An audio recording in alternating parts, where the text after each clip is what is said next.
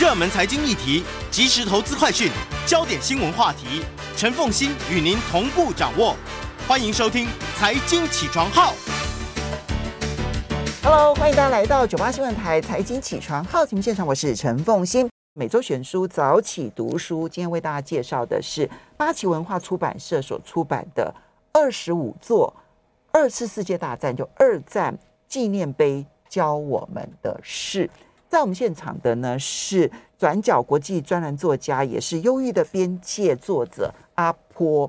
阿坡也是专门研究历史，而且把历史跟旅行很认真做结合的人哈。所以今天让你来谈这本书，就真的是恰好也不过了。也非常欢迎 YouTube 的朋友们一起来收看直播。好，阿坡，我们如果要来谈这本书，你要用一句话来介绍，你会？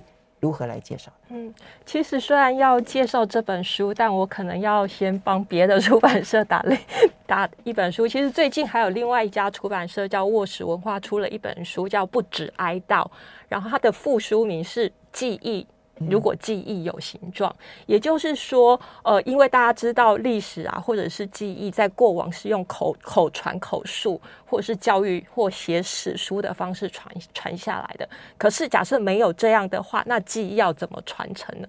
所以，纪念碑某种形、某种方式，一种就是帮你去保住记忆的东西，嗯，在文字以外，然后用众人所看得到的一种形体。然后去保留一种记忆。对，我不晓得大家，我想大家应该通常都会有去日本旅行的经验嘛。那我不晓得大家会不会就是，呃，像我就会很仔细去观看沿路的一些小东西。其实日本人很喜欢这样做，例如说他在一个河的旁边的一个立个小石头，那个小石碑，那他会告诉你说这边曾经发生过空袭，死了多少人，非常非常简单。可是他就是透过这种。好像无所不在，你随便散个步，你都可以知道这里曾经发生过什么事的方式来告诉你，就是历历史这种东西。所以去看这些纪念碑或者纪念建筑物，它不是一个旅行的点而已，它更是那个历史当下的那个时刻的一个浓缩，或者是在纪借纪念碑的那个时间点的一个浓缩。所以要用这样的观点去看待，其实有的很多历史反而被呈现出来了。对，没错。好，所以回到今天这一本书，嗯，呃，这本书其实是就是这这本书的作者是一个英国人，叫 Castlereagh，那他。本人呢，其实是学英国文学，他也不是学历史，但因为他做了十二年的历史图书编辑，所以呢，后来他就莫名其妙，也不能说莫名其妙，因为他编太多历史书了，所以他就变成二战的专家。所以在欧洲非常多媒体常常找找他像，像啊像我这样子，就是去上节目啦，然后去讲历史，或是拍记录历史纪录片的时候，会找他当顾问。那他因为就是。太深入聊聊呃研究二战，所以他写了非常多二战的人。其实他有一本书，其实是在写，也是二十五个，就是二战的人物。而且这个人物也是遍布全世界。我透过这种大人物跟小人物的故事来去告诉你战争到底是什么。所以他的挑选的人不是只有那些大人物，不止。其实，在书里头他也会提到说，比如说他有去访问浩劫后的一些老兵这样子，对，或者是他会访问谁谁。其实很多其实都是战场上面不知名的小人物，对。可是他们的故事。本身其实就可以丰富所有历史当中所看不到的角度。没错，他可能是大人物，他可能是个将军，他也可能是个小女孩。嗯、那在他们身上发生的故事，其实是可以反映这个战争的样貌。嗯、那这本书其实他又换了一个新的角度，他用物体这件事情，哎、嗯，你想说物体就是一块石头或一个雕像。或一个铜像，这个东西到底有什么好写的呢？那但这个作者就可以把它写得活灵活现，他其实就会告诉你说，诶，在这个国家建这个纪念碑，为了什么？在当时建了这个纪念碑，那它背后其实要说是，其实就是这这本书的标题嘛，是定义历史的人还是历史的囚徒？就是当我在建这个历呃建这个纪念碑的当下，我怎么诠释或定义？这个历史。那我想要先跟大家解释一下，就是二次大战其实是一个非，就是大家好像都在历史课本中会学到什么是二次大战。可是二次大战它最重要的影响是，它不像一次大战一样，一次大战主要是发生在欧洲，那二次大战几乎全世界都卷入了。那大家就跟台湾一样，在二次大战之前，其实全世界很多地方都是殖民地。那二次大战它其实最重要、最重要就是，就是开始很多国族纷纷独立，因为就开始去殖民。这个是在政治上面的一个对，没错，影响，嗯，影响。然后第二就是它世界秩序重组了，大家可以看很多会议都是什么几巨头、几巨头在开会，他们重新去分配了这个世界秩序，那他们去决定了这个国界的嗯切换，那这就。变成说，诶，如果你要去谈回顾这个二战的时候，这个当下我到底是哪一个国？我是哪一个族？我从哪一个国家的手中就是独立出来？那我如何认识我自己？这种身份认同的问题，国族认同的问题，通常就是从二次大战后开始产生的。这几乎每一个地方，大概他的身份认同。都会受到二次世界大战的牵引影响，没错，有的甚至于是由二次世界大战来决定的，没错。所以二次大战跟纪念碑它的连结就在这里了。在二次大战，我怎么透过纪念兴建纪念碑这个方式来去界定我是谁？我这段历史，我到底是受害者还是加害者？我们到底发生了什么事情？可是，在若干时间，大家知道，就是五十年、六十年后。的国族身份或世界秩序又再一次改变，那我们再怎么样重新再看这些纪念碑，我们可能会觉得很尴尬。有的人可能会觉得很尴尬，有的人可能觉得，哎、欸、哎，他就好好端端在那里就没有问题啊。我们也可以去让尊重当时的这一段认同跟历史。所以这本书其实大概都是呈现不同的国家类似这样的故事。对，其实让我印象最深刻的就是作者呢，因为他本来就是二次世界大战史的专家啊，然后他在这里面做了很多的编辑采访的工作。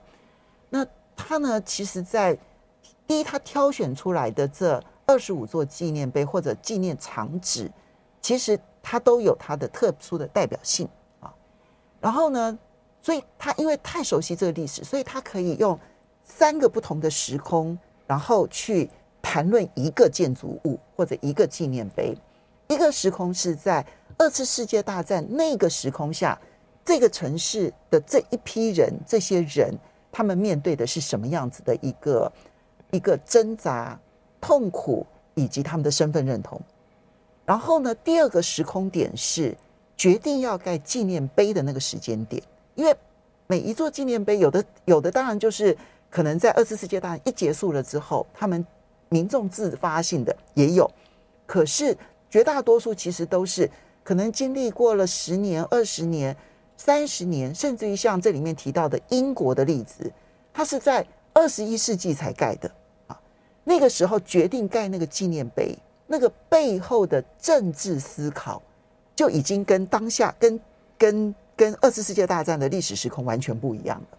那其实是对。二次世界大战历史的一个反扑，那那个时候的历史时空是什么？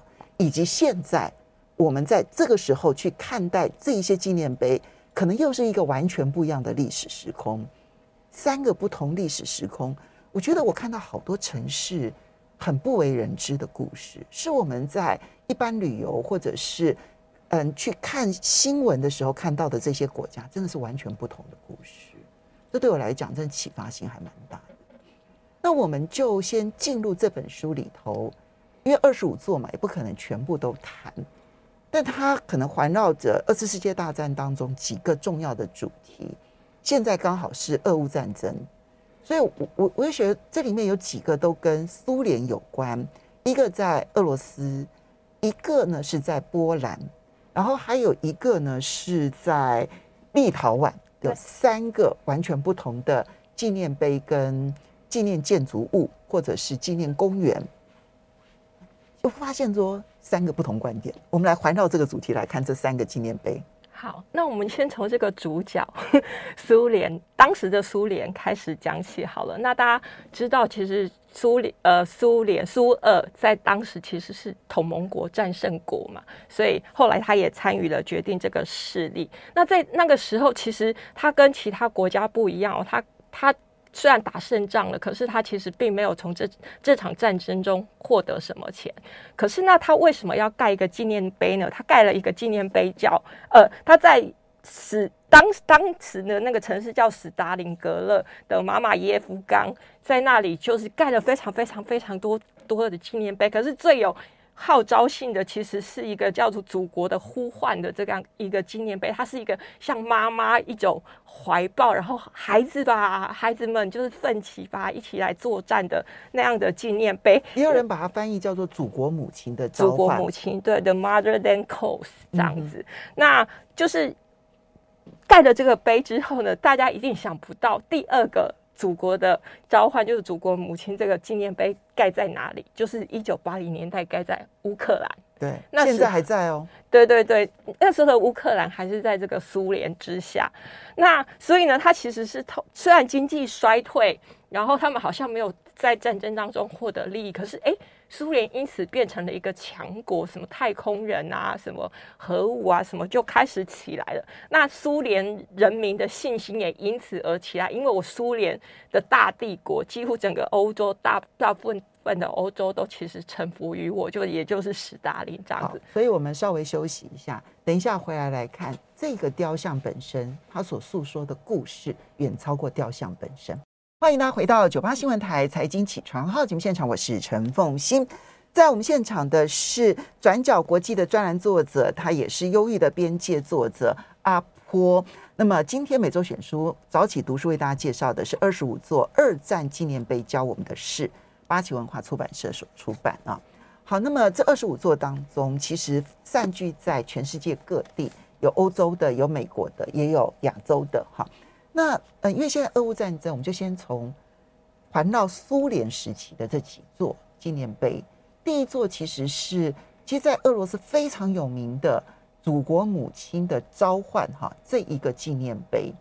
这个纪念碑呢，它是一个女女女性，她我记得她有她她有这个八十公尺高这样子，非常高。然后呢，女性然后拿着一把剑这样子哈。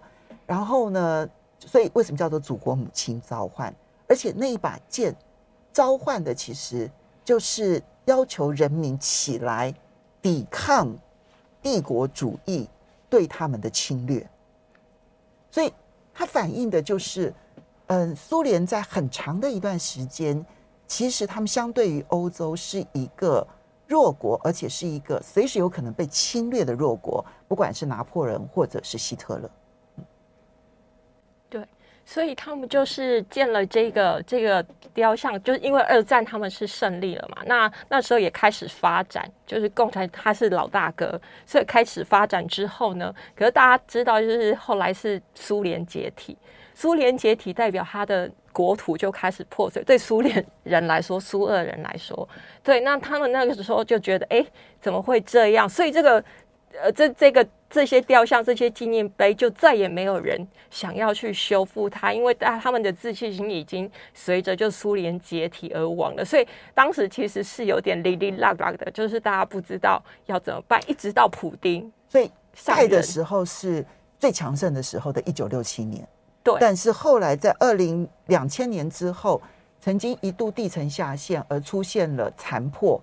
但都没有人修复，对，一直到普丁，对，一直到普丁。那普丁为什么要去修复它呢？也就是他想要去召唤过去那种共同体，我们帝国的荣光，苏联当时的荣光，我们就是召唤他，我们是一个这么勇敢的民族，我们可以抵抗外侮这样子。所以呢，就等于是说，在不同的时间点，这个这个同这个些雕像、这些纪念碑，并不是被一直都被照顾的好好的，它其实是跟着这个。国足的衰退，跟他的兴起，跟这个执政者这个政权，他是否有这样的决心，想要去稳固这样子的政权，跟这个民族自信心而去做的。所以纪念碑某种程度其实是跟国足认同、身份认同是绑在一起的。嗯，那刚刚其实凤馨姐有提到波兰嘛，波兰的华沙。嗯、那波兰一开始呢，其实苏苏联一开始并不是就是同盟国的哦，苏联一开始其实是跟纳粹结盟一起去。去打打人的那个，对，但可是到他们其实就是分割了波兰这个战利品，所以对希特勒跟当时的斯大林，波兰就觉得哎，苏联是敌人，就是是打我们的。可是到一九四五年，苏联就变成同盟国，他去他要去对抗德德军嘛，那他就跟波兰联手去对抗德军。后来二次大战之后就赢了，他们解放了华沙。嗯，那。波兰人呢，为了感谢这些苏联军队、这些红军帮我们解放华沙，所以他盖了一个纪念碑，是就是叫做武呃武装兄弟纪念碑，就等于是有苏联人、苏联军人在上面，然后波兰。军人在下面这样子的一个纪念碑来去感谢，就是苏联解放我们。那在这一段时间其实还蛮长的，而且也不止这这个纪念碑。据统计，大概有五百七十座纪念碑在波兰，都是为了感谢苏联红军当年的牺牲。这是在波兰呢，是苏联的同盟，而且是华沙公约组织的时候所新建的。没错，可是大家知道后来呢，因为也是随着苏联的解体，那波兰人的认同其实就慢慢起来，那些纪念碑其实就被大大小小的，就是有些污损跟破坏，有些人可能在那边涂鸦或泼漆，就是他已经不认同苏联或是当时的那样子的背景，所以。甚至还就是开玩笑说这是抢劫犯纪念碑，嗯，或是强奸犯纪念碑，也就是他的认同就开始不一样了。那这些纪念碑的存在就变得非常非常的尴尬、讽刺。对，我们其实明明是反对共产主义或是苏联那一方那那段历史的，可是我们却要保留它，那我们该拿它怎么办？这个，所以一方面呢，希特勒是侵略者。然后呢，在希特勒侵略的当下，其实他跟苏联是共犯。可是呢，到后来的时候呢，确实希特勒这个侵略者是苏联红军帮他们击退的，这也是历史的事实。没错。而呃，苏联确实也在击退希特勒的过程当中，大概是二次世界大战付出最惨重代价的国家，他们死了两千万人啊。就人口比例来讲，其实还远远超过英国、美国。那么，可是呢，苏联后来的统治给他们的压迫带来的掠夺，又让他们更痛恨苏联，所以他们有第一时间，苏联其实也是侵略者。那某一个时间，他其实确实对于我们来说是有帮助，帮我们去击退了侵略者，我们看起来变成一个独立的国家，但是终究他还是霸凌了我们，所以他就变成那个身份角色。在不同的时间点一直在更换当中，这个武装兄弟的这一个雕像在新建的时候，那是苏联跟波兰友好或者至少统治者友好的时期，但现在它的存在就变成了一个曾经被压迫的象征，所以完全不一样。本来是象征友好的一个雕像，现在变成象征压迫，完全不同。可是它毕竟是一个还蛮大的纪念碑在那里，嗯，所以就会有各种不同路线的人在讨论要怎么处置它。就像我一开始讲的，有人可能会觉得，那我们要尊重当时你的选择嘛，就是你当时是为了感谢红军，那你建了这个纪念碑，你今天为什么要破坏它呢？那有些人觉得，哎，可是我今天。这件事情只是不断的提醒我们，我们曾经被苏联压迫啊，对，所以这样子的讨论，其实在各个社会在针对纪念碑都有这样子的讨论。那刚其实有讲到，还有另外一个国家就是立陶宛，对，那立陶宛的身份变化又更多。他在第一次世界大战之前，他其实是属于苏俄的。那第一次世界大战之后呢，他就诶脱离了苏俄。然后在第二次大战发生的时候，他被纳粹占领。那大家知道，二次大战之后，因为苏联获胜，所以他又变成苏联的一部分。所以立陶宛的也是不停的这个身份一直在转换。可是不太一样的是，立陶宛是在苏联下，大家知道当时的苏联有古拉格的集中营嘛？所以当时的立陶宛人几乎最少三分之一，甚至多达一半被送进古拉格集中营。就是在苏联的统治下的立陶宛，其实很多人对他们来说是政治犯。甚至是被苏苏联杀死的。就在那一段呢，立陶宛被德军占领的那一段期间，那因为立陶宛其实他采取的是不抵抗，是配合。对，所以苏联后来占领了立陶宛之后，他就开始要抓纳粹。那抓纳粹其实也等于是抓反抗分子，那就把所有的人都送到了古老古古拉格的劳改营。而这一个历史使得。立陶宛到今天为止，其实你会发现，在乌克兰战争当中，有两个国家他们是特别反俄罗斯的，最强、最强化的，其实就是波兰跟立陶宛。其实我们刚好就讲这三座雕像，其实正好是在诉说这个故事。对，没错。那立陶宛它独立是在一九九零年，是非常非常晚期的，所以当时呢，他们因为就是太痛恨斯大林，所以呢，大大小小的斯大林。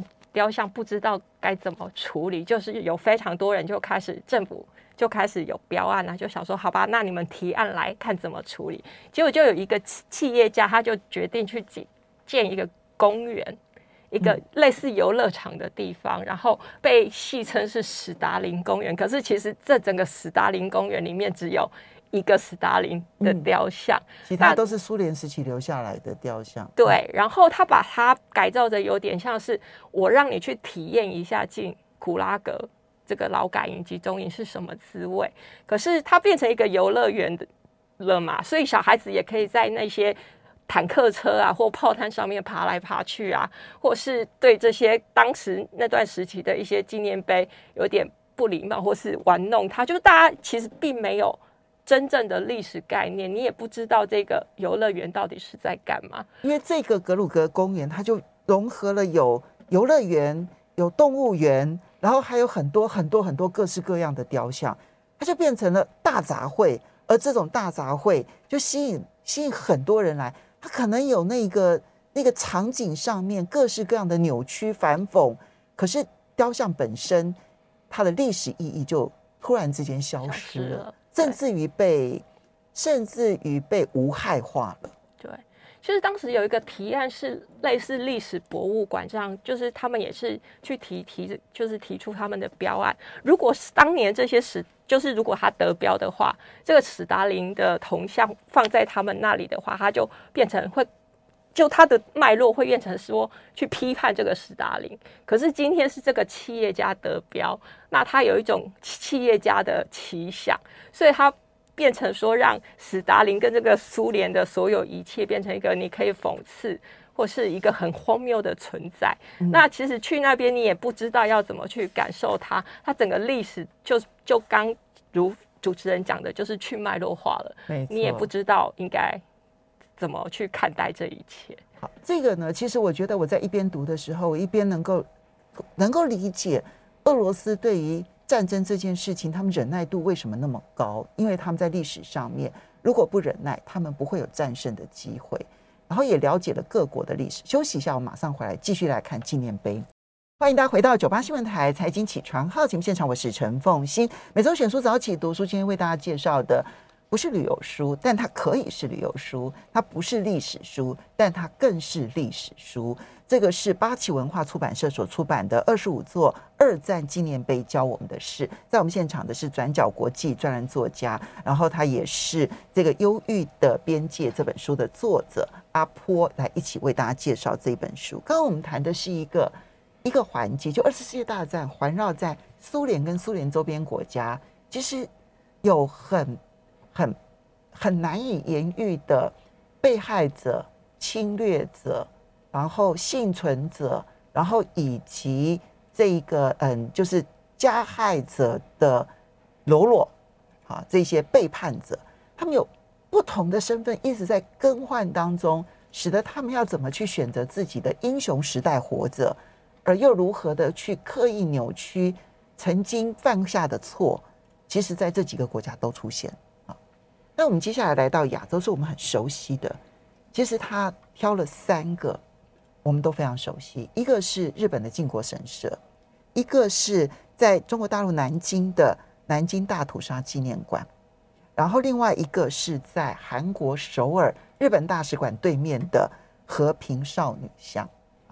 他说这三个其实你用一组的角度来看待的话，说穿了，他其实就一句话是：因为你们要否认，所以我们更要记得。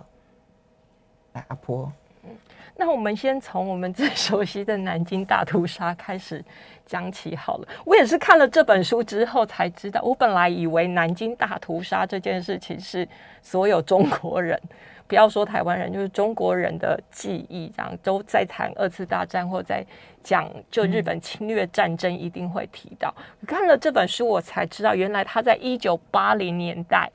才开始对被诉说，是因为毛泽东过去其实还算蛮感谢日本的，因为如果没有日本的话，可能就是共产党没有办法获胜。所以一九八零年代才慢慢开始有人去谈南京大屠杀，这个在发生在一九三七年第一场就是围城战争，这这个惨状，我想我们不用多说，我们都很理解。那这这个这个后来他们决定建了这个纪念馆呢，这个馆长呢其实也是悠悠的跟这个作者讲说，如果不是因为日本，嗯，就是要刻意的去磨灭那个历史，我们也不会想要盖这个纪念馆。嗯，换句话说，如果不是有一方要去涂抹历史。嗯，这个纪念馆也许就也不会被盖起来。就是如果不是有一方想扭曲历史，另外一方的仇恨反而不见得会被挑起。没错，没错。嗯、那这里更有趣的是，我也是看了这本书哦，就是我们以为我们对南京大屠杀都已经很了解了，没想到还不够了解。就是原来还有一个，除了这个纪念馆之外，还有另外一个，就是不起眼，就是我刚讲的日本的什么小河边会有的，有一个纪念石，其实是有。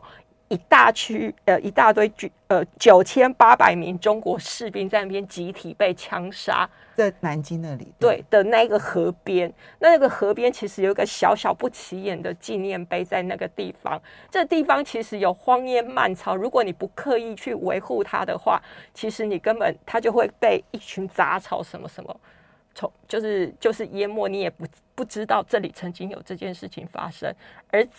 为什么这个纪念碑会被注意到，甚至被维护好好的？非常讽刺的是，因为有一群日本观光客来到这里，看到这个纪念碑，觉得非常不好意思。嗯，就是觉得很对不起。他们，他们其实是对南京大屠杀这件事情。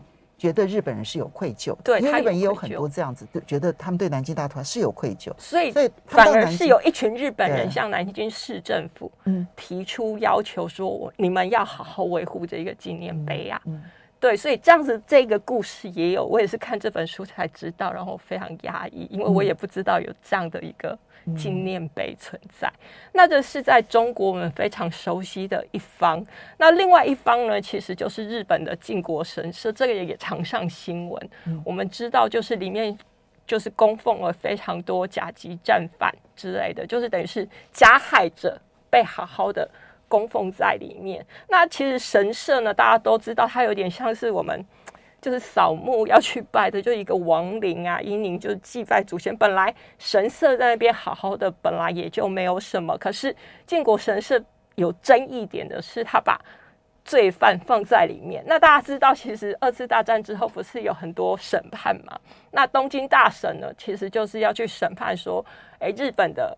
加日本这个加害者到底谁谁谁应该要出来负责？里面唯一反对的一唯一觉得日本没有罪的一个印度籍的法官，他竟然也有一个铜像在这个靖国神社里面，只是为了日本人要感谢这个法官说我们无罪。所以在东京大审判当中有十一位法官，对，那十位法官都认为日本这些领导人是有罪的。只有一位不同意。对，那靖国神社刻意的去把这一个不同意日本有罪的大法官设了一个雕像，没错。然后呢，还帮这个日本呢专门去迫害殖民地的宪兵队，然后特别设了一个神社区。其实这些都已经是在扭曲历史，而且是在纪念怪物、纪念加害者。那么更不要讲，他后来陆陆续续的把这一个战犯本来是乙级丙级，然后后面呢甲级战犯都通通移灵到了这一个神社里头，而且是偷偷摸摸的。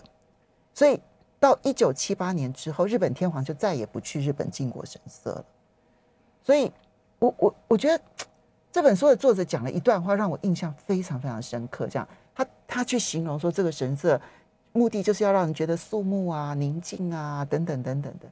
他说，他其实是抱持着开放的心胸，然后在这间博物馆逗留了几个小时，但是在他离开的时候，他却感到恶心。他恶心的就是如此企图的扭曲历史这件事情，他非常的愤怒，所以他就，其实你从他书里头可以理解到，他非常能够理解为什么日本，为为什么中国大陆的南京大屠杀纪念馆，他们。一定要盖。为什么日本首尔的和平少女像会一直在这个地方，而且就是直视着日本大使馆？因为你要扭曲历史啊，扭曲历史在神社，而且是一九七八年之后就更为外人所知你的扭曲，所以一九八零年之后就会召唤了中国大陆跟韩国的反扑。嗯，那刚其实主持人提到了和平少女像。和平少女像也是在一九八零年代，为什么都是在一九八零年代？因为一九八零年代中国大陆是改革开放嘛，那韩国其实也开始民主化。嗯、本来呢，这些慰安妇呢，哎，和平少女像其实就是慰安妇。嗯，对，本来这些慰安妇呢，哎，这跟台湾也有关系哦，就是都不敢讲，因为对亚洲人来说，失去贞洁啊，或者是这种，其实是一种耻辱。大家都说你，你就算你。发生在你身上，就算你是，你也不要讲出来，因为太丢脸了。所以其实当事人都拼命的压抑跟否认这件事情，直到有一个研究者在，就是做了研究，发觉，哎，原来在当时有慰安妇这样子的情势，就是被拉去，就是做性奴隶这样、这种事情揭发出来，引起轩然大波。